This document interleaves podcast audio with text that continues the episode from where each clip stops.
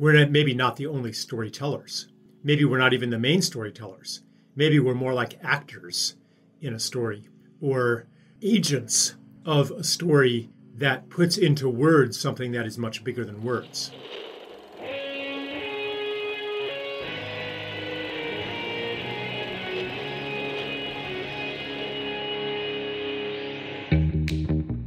Welcome to Back to the Future podcast. My name is Victor Sadia, and I talk with brilliant minds and hearts of people who want to uproot and transform the current health and wellness paradigm.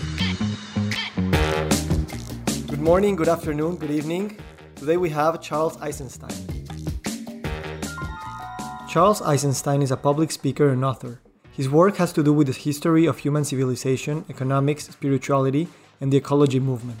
Key themes include anti consumerism, interdependence, and how myth and narrative influence reality. According to Charles, global culture is immersed in a destructive story of separation, and one of the main goals of his work is to present an alternative story of interbeing. Charles, thank you so much for being here. Yeah, happy to be here.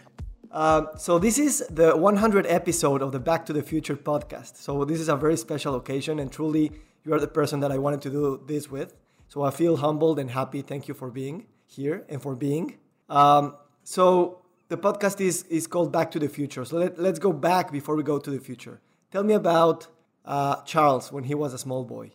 Uh, well, let's see. When I was a small boy, I was shy. I liked to read. I liked to think. I liked to just sit there and think. I liked to play. I don't know if I liked liked to play by myself or if that was kind of the only alternative.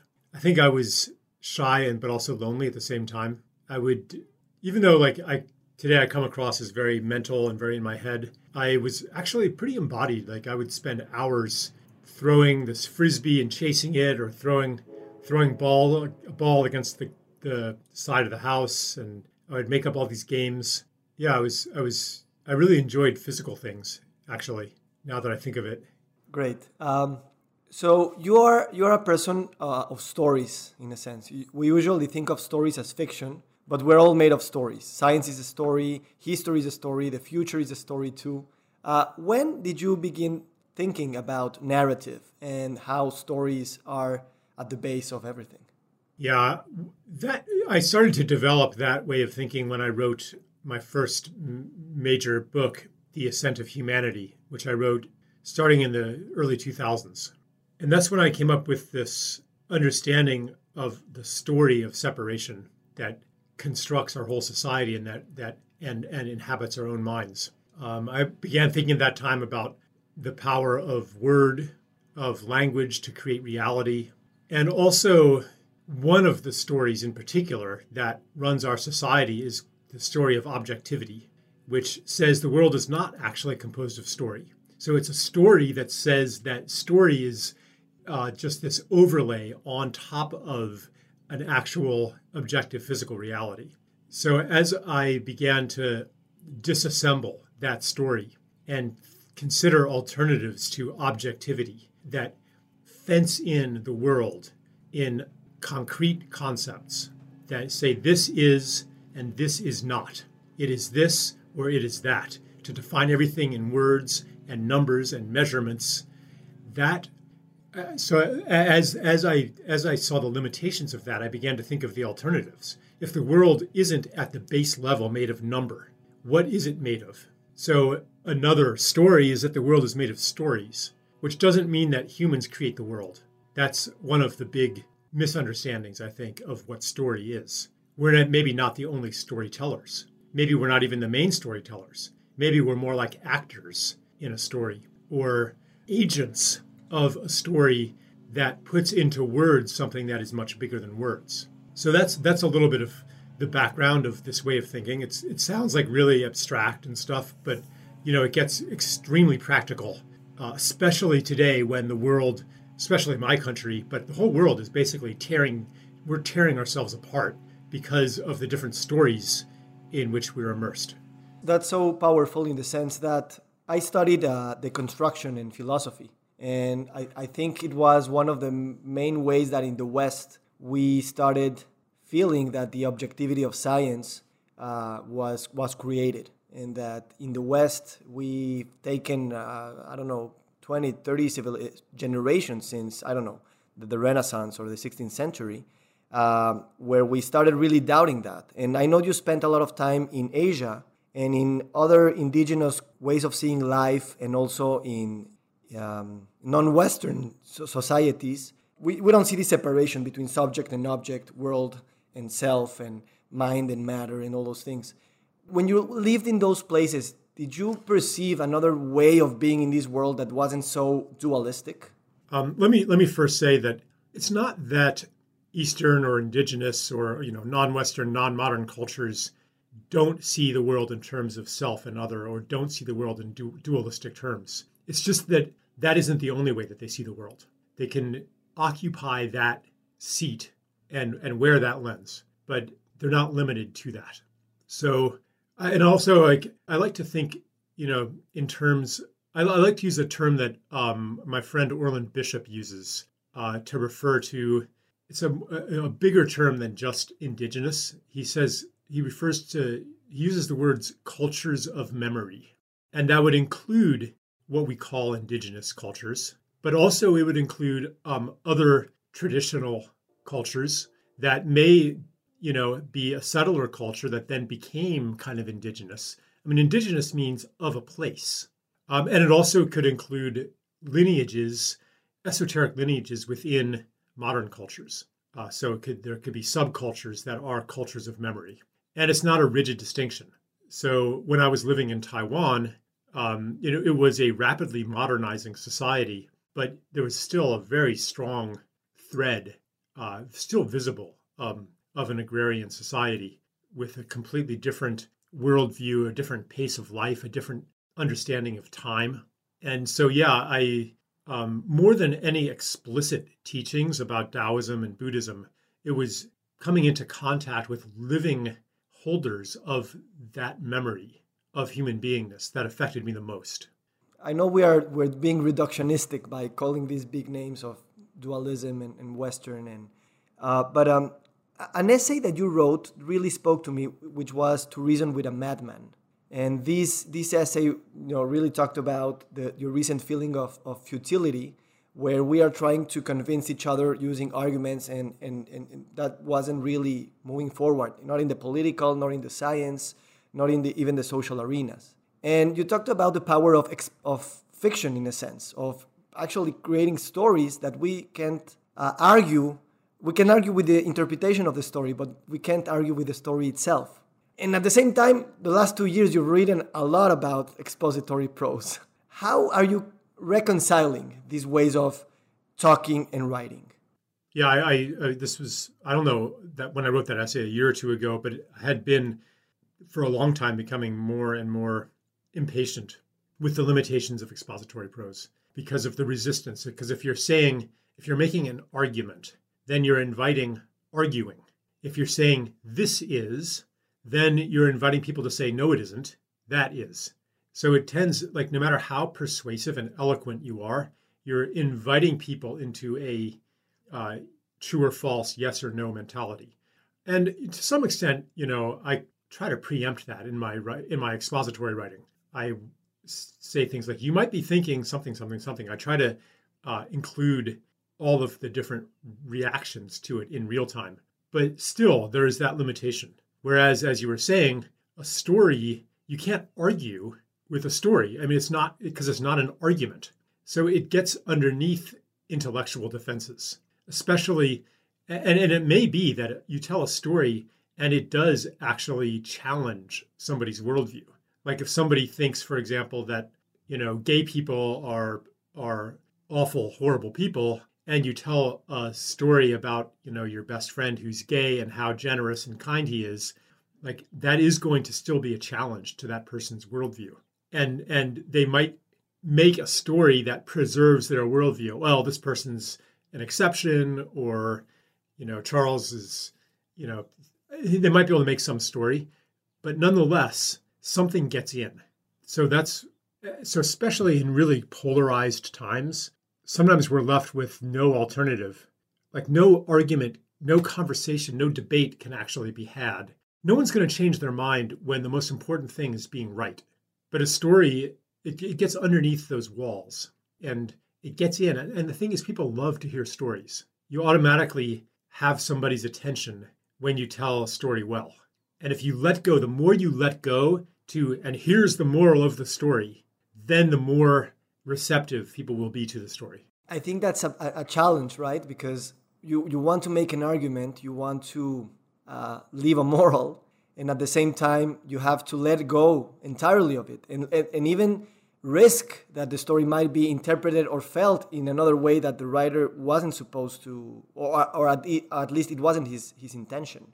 So, in this sense, I, I believe stories and experiences of non duality are important to keep bridging and i don't say i don't like the word bridging because it, it entails a separation between uh, entities or stakeholders but if we are thinking about we, we in this podcast we talk a lot about systemic complex multidisciplinary thinking. And you know the complexity of having this uh, understanding that everything is interconnected in ways that we don't we can't really fathom it really overwhelms us and it gives us this feeling of smallness and, and lack of agency. And we might end up being just um, uh, indifferent or, or just just powerless and, and an experience of non-duality an experience or, or a good story might not give us the whole understanding but at least it makes us feel part of it and that we are agents and that we are important in this co-creation so again how can we keep reconciling this complexity of reality uh, with stories that give us the experience of, of being part of this? And you use the word interbeing, which, which I guess, in a sense, changes our intellectual approach and it's a more holistic, not um, preserving the intellectual, obviously. Yeah, so I do talk a lot about the story of interbeing, um, a word that's taken from Buddhism. Um, Thich Nhat Hanh spoke of interbeing a lot, and it narrates what who you are, what a self is, in a different way, and what reality is, and how things work.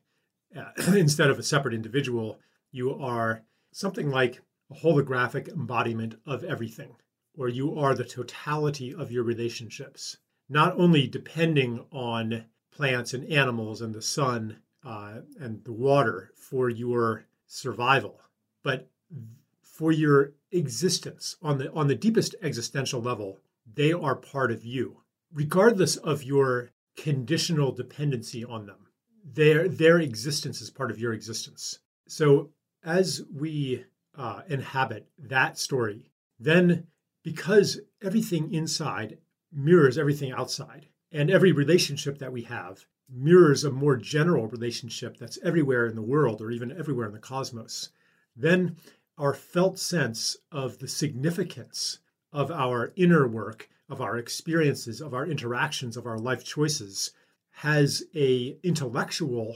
correlate, an intellectual justification. The logic of the heart and the logic of the mind come into unity in the story of interbeing. And it's mysterious. Like you can say, well, if my personal choices are so significant, if my my choice of peace in this tense situation with this ex spouse or with this coworker, if that choice of peace is so important, then well, what about everybody else who's making a choice of war? Um, you know, what does it matter if my choice of peace if it's if there's so many other people also making choices that affect the whole? Like that's the mind of separation trying to make sense of it. So yeah, I you know when as long as we're still conditioned to the logic of separation, there's going to be a conflict between what our minds say and what our hearts say. But so, uh, in that scenario, I would offer that the choice of peace shifts you into a reality in which other people are also making a choice of peace. And what happens to those ones who aren't making a choice of peace? The more that you make a choice of peace, the less that they even exist. Now, is it that they are kind of, you just don't come across them anymore? They don't invade your space anymore and you're living in a bubble? Or is it that the world is actually changing? again, the mind of separation wants that distinction. But if, if you even the, the terms of that distinction already embody the assumptions of separation. So this is getting super like metaphysical. I know that, especially in an oral format. Um, I hope it's not confusing, but because um, for me, like I've thought about these things like so much, you know, so I can just spew them out. But it takes, for me, anyways, taken many, many years of careful thought to be able to, you know, have these these insights about separation and interbeing. I think I, I in a sense, uh, I get you. But again, we are trapped in, in language also, right? Because uh, even if you thought about this for years and you can explain it in, in terms, language is also constructed in a way that it entails a story of separation. The words we, we have at our disposal in English, it's already um, preventing us to talk about something that is outside of language in a sense. Yeah, like English eh, with its reliance, and, and other modern languages too, but especially English with its preponderance of nouns, with its construction of is. You know, as long as I say, well, the self is this or isn't that, I mean, I'm already, as you were saying, I'm already exercising the vocabulary of separation. However, language has another element that is not imprisoned in the terms of separation. It is the voice. Language, at least spoken language, and even actually written language, there's a communication that happens. There's information in it that is not reducible to the semantic meanings of the words. So, right now, I am communicating with my words, but I'm also communicating with my voice. And it may be that, and this is the, the poetics of the language, if I am speaking from an experience or from a, a authentic connection to a possibility of beauty, of peace, of love, it's going to come through my voice even d- despite the limitations of the words, there's still something that that is not limited by language. Because language really, it's breath. Spoken language is breath. There's more to it than than these philosophies can speak to. Written language less, but still, when I when I write, I am actually reciting it, and I'm trying to imagine like you know what it is like to read it and what the so I, I pay a lot of attention to the cadence of the words. I might choose a word not for its meaning, but for its sound. So there's some communi- of that communication that can happen in written language too. And again, like in this polarized, divisive environment, you could very easily be in a situation where the meaning of your words will provoke nothing but resistance. And so if you're aware of this other level of communication, you can influence somebody, even if they don't agree they don't agree with anything you said, something can you can still reach them. You can still transmit information to them that's not about agreeing. I mean, it's the same ideas with story. You know, it's not about whether you agree with an opinion or not, but you can share something of yourself and share something of what has informed you. Because yourself isn't a separate self. Actually, yourself is the totality of every experience and relationship that you've ever had. And that can be you can tune into certain of those experiences and transmit them in your voice. And you, you started recording your own essays and and you know I, I can see that you enjoy doing that because it, it takes another dimension to, to the words and it changes when you read them or you hear them uh, absolutely and i think it's it's um, ironic and paradoxical and, and even poetic that we also want to transcend the medium with the, the way we communicate. Like, for example, we are recording a podcast here, but we are talking about other ways of transmitting information that are hidden from the semantics. So I, I think this is a powerful insight in the sense that if a lot of our civilization is structured uh, through words, through you know the written law, science. It's uh, it uh, you know if it's published, if it's in books, and we, we, we want to materialize uh, our knowledge and, and whatever and our hierarchies but at the same time we know this heaviness that will entrap us and we want to uh, live in live in a way that we can yes write but also speak and, and flow with the fluidity of things that are not really being recorded yeah so a spoken word does not only have a meaning. It actually means something a little different every time that it is spoken because it is in a relationship. And I know that if whatever I, I could say, you know, a sentence, I can say something to you. And if I say it to somebody else in a different time and place, it's going to mean something different. It's going to land in a different way. It's going to have a different effect on that person. Therefore, it's kind of out of out of your control. Like you can't cut the world up into little pieces and master all of those pieces, all of these concepts, all of these nouns. This ideal, though, of control, this ambition to organize the world into true and false, into this and that, uh, is embodied in law, which tries to, to clearly define exactly what is legal and illegal. But you always will have a situation where somebody uh, obeys the letter of the law, but violates the spirit of the law. And they're like, well, I didn't break any rules, you know? And so the response of the person who is trying to conquer reality in this way will be to say, well, we need even more laws. We need finer distinctions to take into account that particular kind of situation.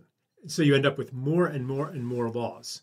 But somehow you never reach the paradise of an exact correspondence of law, written law, with the spirit from which it comes, or law and morality, law and ethics.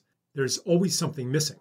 And even paradoxically, the more that you write down and the more explicit and precise that you make it, the more it the spirit escapes. It's like trying to grab water in your hands, you know, and it's leaking out. I better hold on tighter. It doesn't work. And I think today we're encountering some of the limitations of the general program of domination, of, of, of domestication, of making all of the world, putting it all into our fences, all into our categories, all into our words, into our concepts.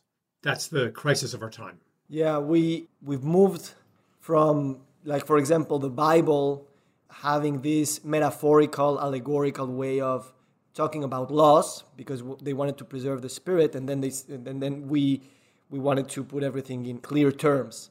But I, I do believe that if paradigms will continue shifting we will have to jump into that abyss of yes having laws and, and, and trusting them but also uh, trusting the indeci- the of of meanings and and opening them up for another way of, of giving agency, not through control, but just through a, a morphic resonance, in a sense. And, and, and it's a leap of, of big faith. It's a leap to a big abyss uh, to really, uh, because, you know, uncertainty will happen immediately. And, and we have so many mechanisms to fight uncertainty.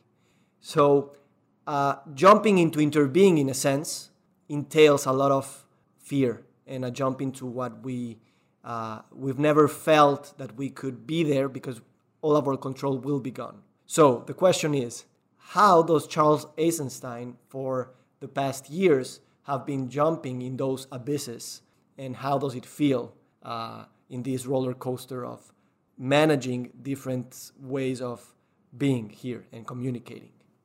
Gosh, Victor, that that's a I don't know. It's a pretty abstract question for me for me, I guess a lot of it is this habit of trying to manage people's responses and to stay safe, which isn't so much, you know, I mean that that actually comes up more in my um in like the semantics, you know, in the expository prose, because I'm staking out a position that I think, or I'm saying something that I think no one is saying and that needs to be said. And that's, um, you know, whenever whenever I touch a controversial issue, that gets me in trouble. And then what happens is I'll I'll like I'll lose part of my audience forever. You know, they'll write me off forever. And I'll gain a new audience. But then I'll say something controversial that they don't like. And so that for me, like the that's the fear that I've been facing, you know. I mean, it comes down to like psychological stuff about, you know, is dad going to approve of me? Is is are my friends going to like me? That kind of stuff. And you know, yeah, like the whole first part of our conversation, I've been feeling a little bit like it's been a little bit abstract, you know. I'm actually not that interested in metaphysics right now. I mean, sometimes I'll go there, but if it's not tethered to like an actual concrete problem, I tend to lose interest. And so for me, this is you know this is something that's a lot more juicy. Like what? Um, I mean, I guess part of it is like what am I actually trying to accomplish with my communication? Is it to express a necessary truth as I see it, or is it to manage and control the world. That's what I've been facing a lot of. So that to reason with a madman essay you talked about, part of where I was coming from is it was it was fear of like being too direct with certain controversial things, but also it but it, it was also a weariness of you know just with the futility of of trying to because because okay so in the ascent of humanity i had a whole section called the war on germs laying out the the fallacy of this us them setup um, talking about the importance of body ecology you know and having a flow of of genetic information through the body and like that the idea that health requires community like all this stuff, uh, and and warning about where the war on germs could take us. I even like I painted this dystopian fantasy where everybody's walking around in a personal protective bubble. So, and I've revisited that theme again and again.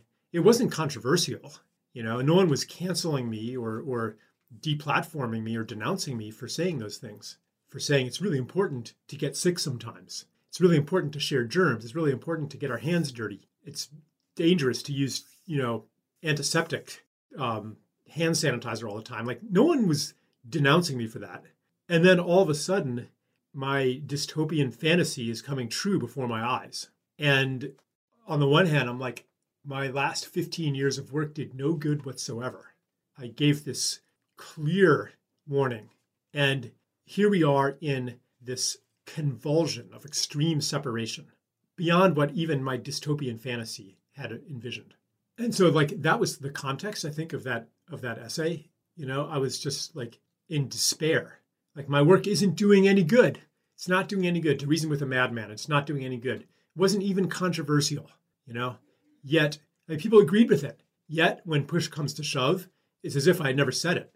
And I'm like, have I spent 15 years saying things that are as if I never said it? What should I do about it? And okay, like maybe my perception at that time was not accurate. Maybe it did have an effect that is, you know, maybe it would have been worse if I hadn't said those things. Or maybe once we go through this, then the things that I and people like me have been saying will come into their own. I mean, I could make a story about that. But at the time, I just felt this tremendous sense of futility and despair. So I can't remember how I began this, but yeah, so okay.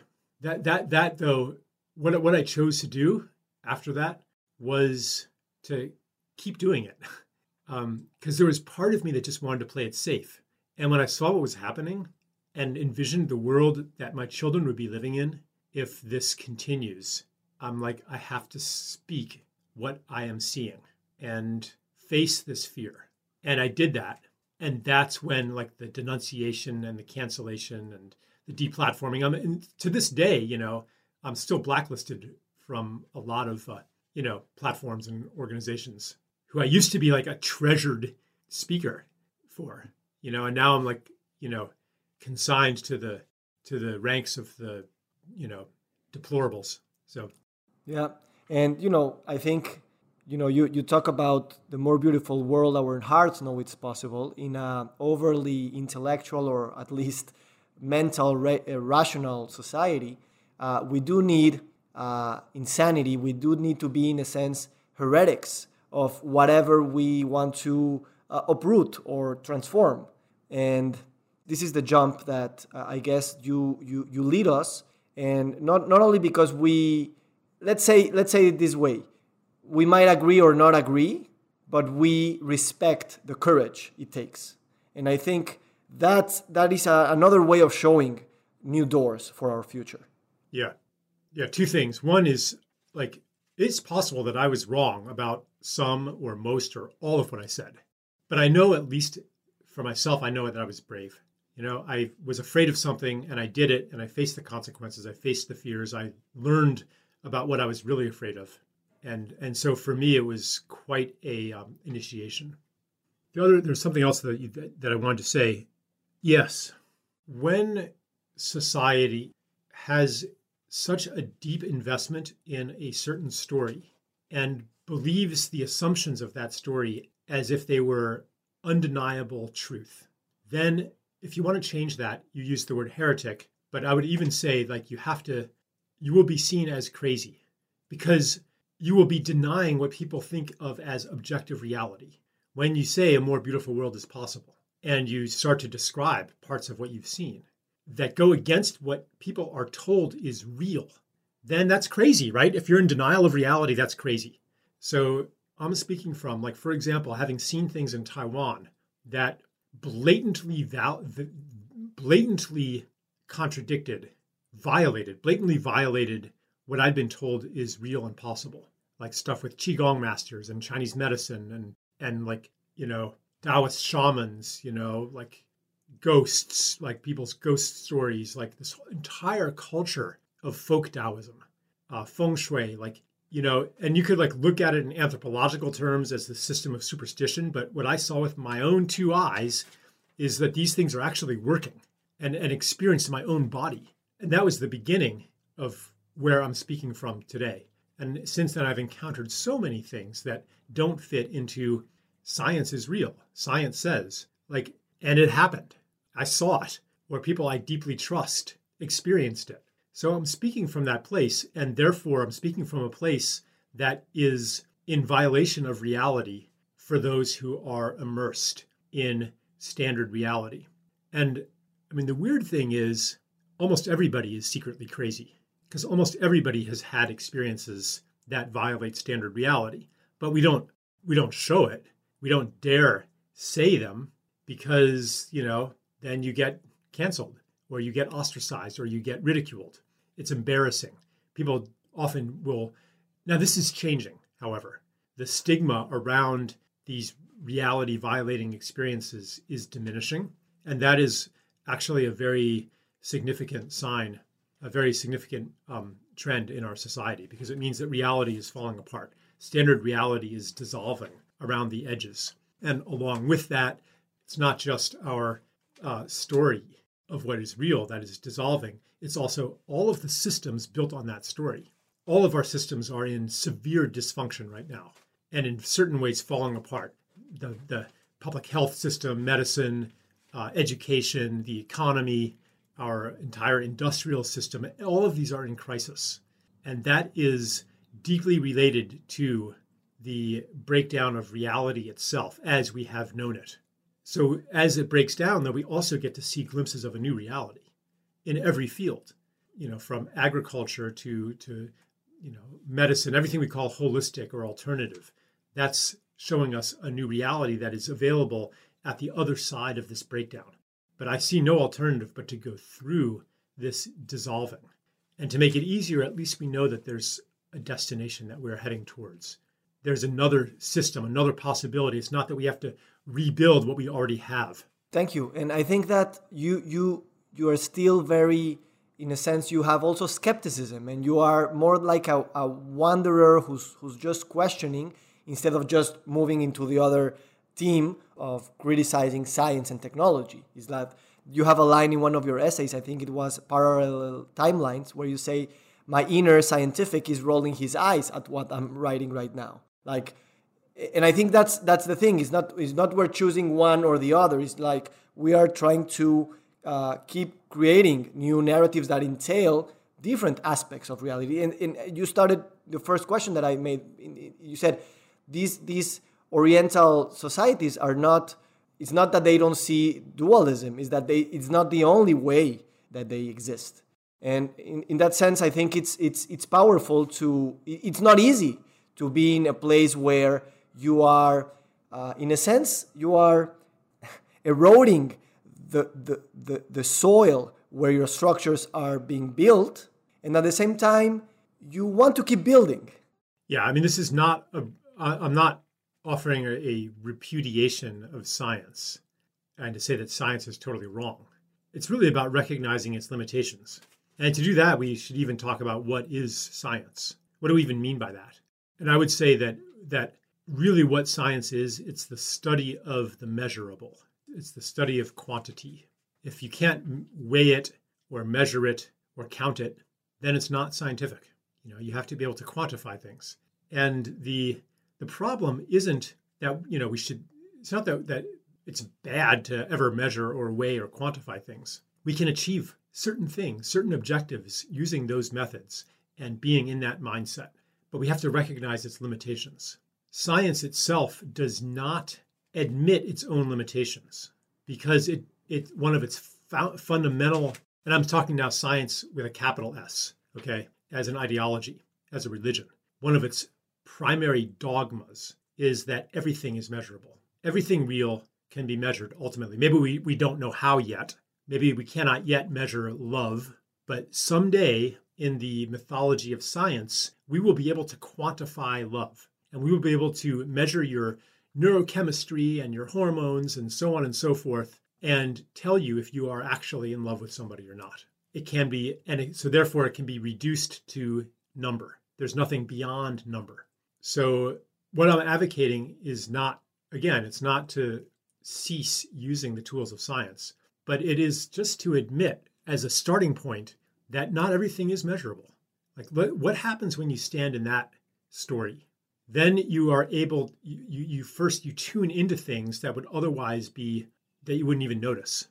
And then you can develop whole other realms of technology that are not based on quantification, which is also a form of domestication. You're reducing the infinity of the world and the infinite variance of the world into a set of, of numbers. It's a conquest of sorts. So this goes along with a psychological and cultural transcendence of conquest, and therefore a different story of humanity, a different mythology of, of our collective destiny.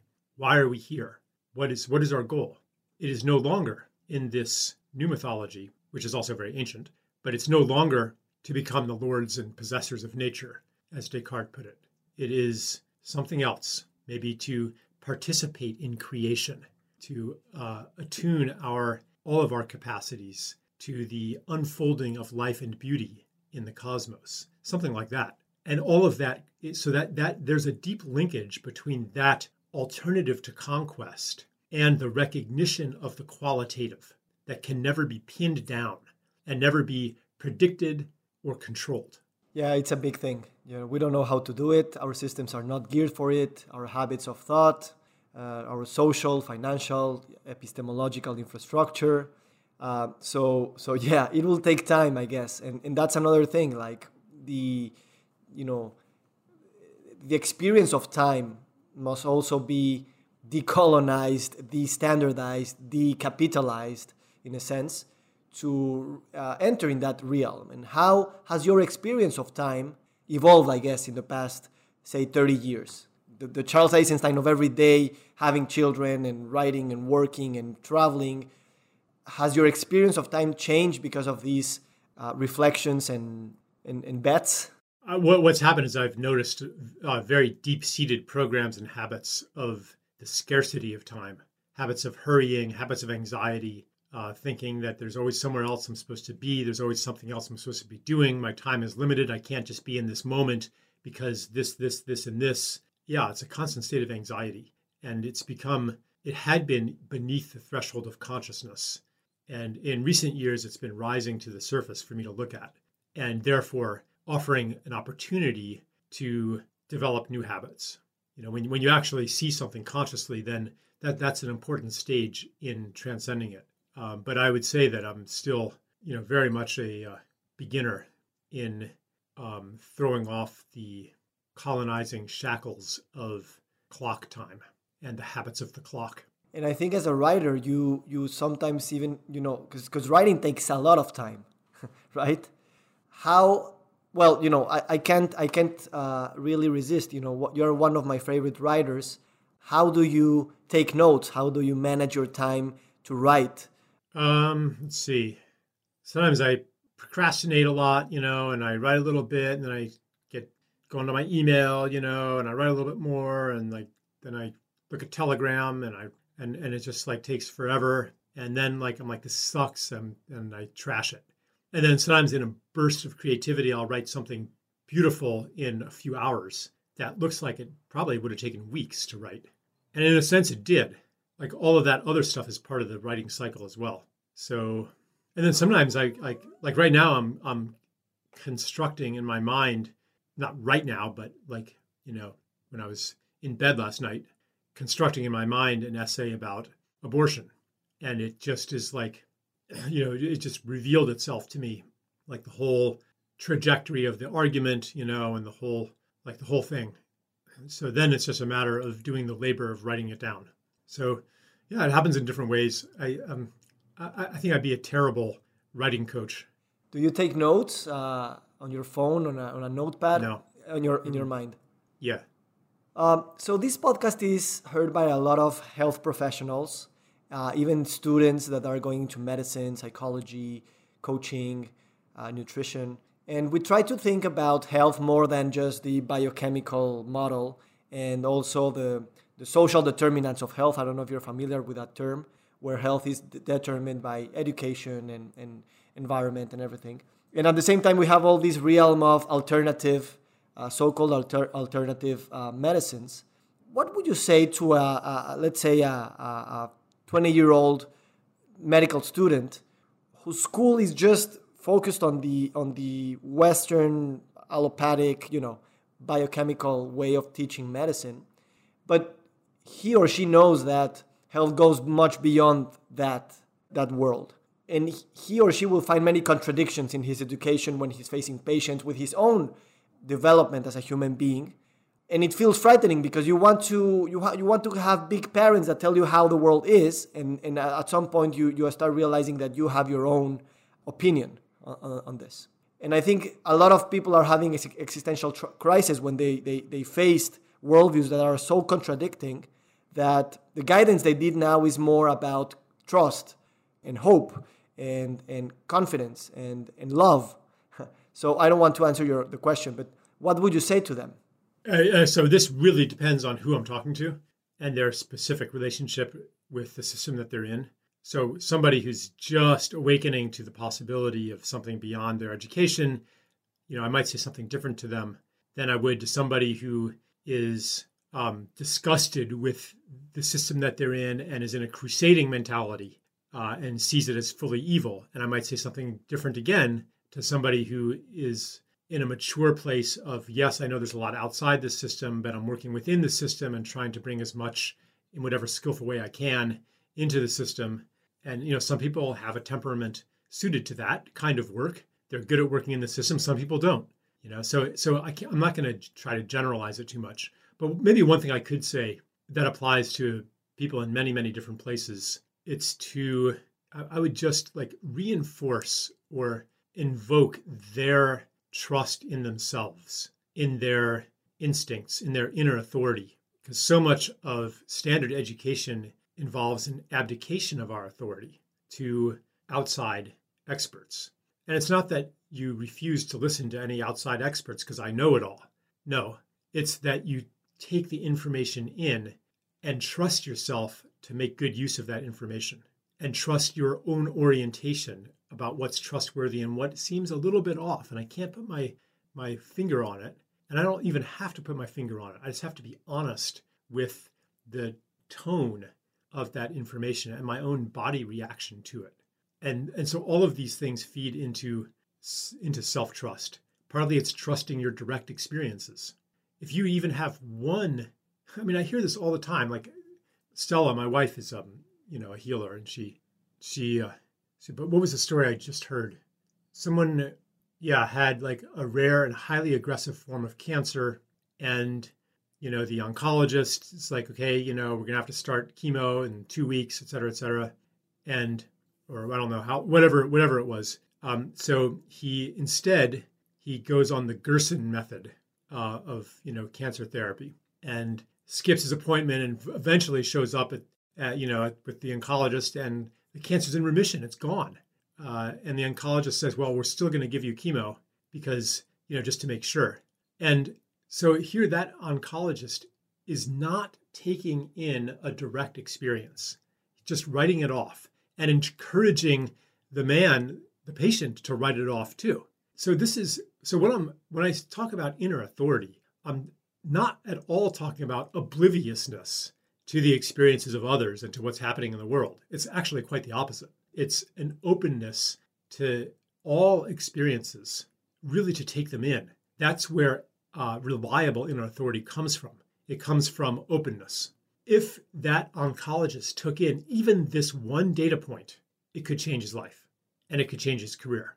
And so that's what I encourage people to, to do, whether they're in the system or not, especially if they're in the system. Like, pay attention to the anomalies. What do you have to banish from reality in order to stay in the system? And what does the system have to banish from reality in order to maintain its integrity? Yeah, that's beautiful. And that's that's holding that space for that person is probably the best way of being pedagogical. Just I'll hold the space for you to create your own intuition and to follow it. And I think that's something that we don't really strive for in this, in at least in, in Western societies. Charles, I want to thank you a lot for this conversation. We went philosophical also because we didn't really introduce ourselves and we just started recording. But uh, I, I, I, want to, to thank you. Uh, your books and, and, and, articles are really an inspiration for me and my community. That's why I invited you for this special episode. And uh, I, key, I, I, I just want to, to thank you. Yeah, thank you, Victor. Um, yeah, I enjoyed it. Uh, I feel like it took us a little while to really like, you know, land. But um, yeah, maybe next time we prepare some topics in advance. I don't know, but I thought it was good. Yeah, yeah, me too. Thank you. I, do, I did have a lot of things prepared, but at the same time, you just have to go with the flow. And, and in a sense, you're producing a conversation that it's it's spontaneous and it's not really filling an agenda or uh, or, or just trying to answer the question your audience ha- has or what you want to entertain them. So I, I guess uh, that's that's also a, a very uh, true conversation. In, it doesn't matter exactly what we say. So Thank you so much, and uh, all the best to you, my friend. Yeah, thank you, Victor.